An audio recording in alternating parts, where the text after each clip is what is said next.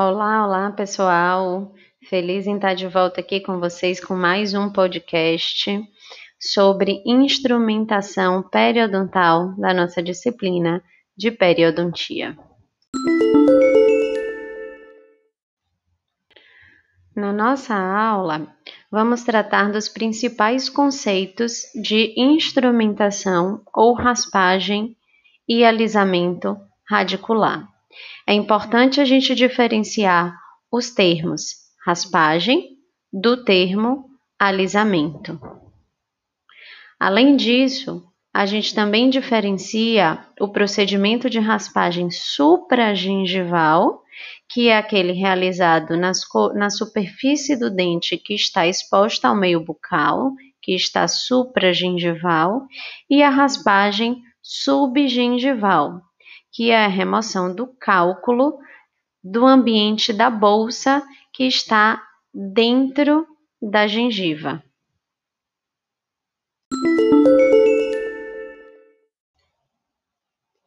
Então, para contextualizar, tá?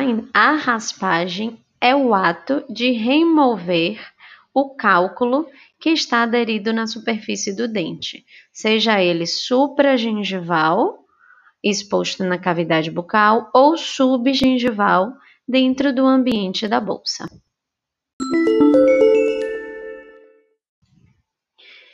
Em relação aos métodos de raspagem, a raspagem pode ser feita com instrumentos manuais, que são as curetas e as foices, e com instrumentos ultrassônicos, que são equipamentos específicos que removem o cálculo da superfície do dente através de uma vibração ultrassônica utilizando um jato de ar e água.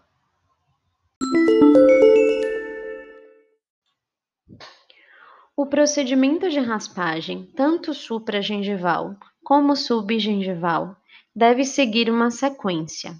Essa sequência ela se inicia desde a arrumação da mesa clínica, com todos os instrumentais necessários para a raspagem, a inspeção e identificação do cálculo, o procedimento da raspagem em si, nas áreas acometidas pelo cálculo, e ele é finalizado com um procedimento de polimento das superfícies raspadas, profilaxia e aplicação tópica de flúor. Para a raspagem subgengival, temos algumas especificidades a mais do que a raspagem supragengival, como, por exemplo, a necessidade de uso de anestésico ou de irrigação subgengival das bolsas.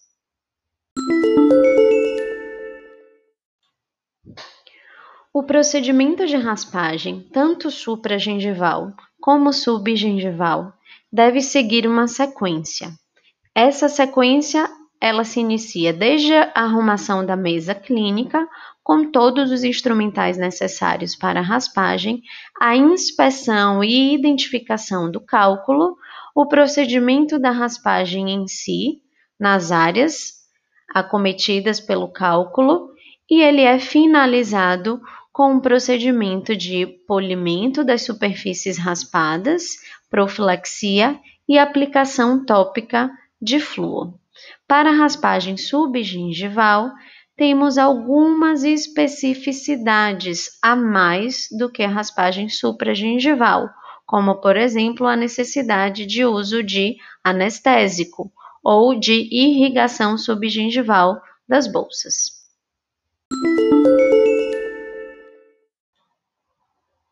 Ao final do procedimento de raspagem, deve-se verificar se todo o cálculo foi removido.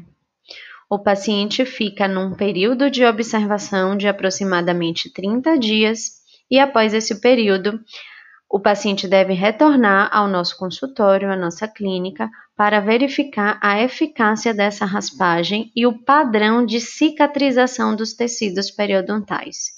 Esse tecido periodontal, a bolsa periodontal, ela pode cicatrizar formando um epitélio juncional longo ou gerando algumas consequências indesejáveis, que seria a recessão gengival ou até mesmo hipersensibilidade dentinária, sendo temporária.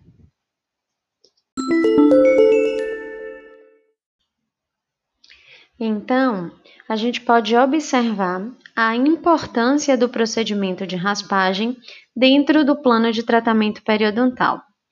O procedimento de raspagem, associado a um controle de placa, ou seja, uma escovação eficiente, ao uso do fio dental eficiente, juntamente com o procedimento de raspagem, são os métodos mais efetivos no tratamento da doença periodontal.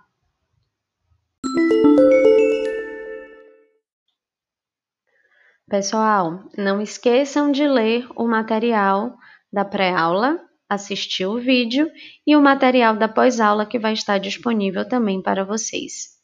Tchau, tchau!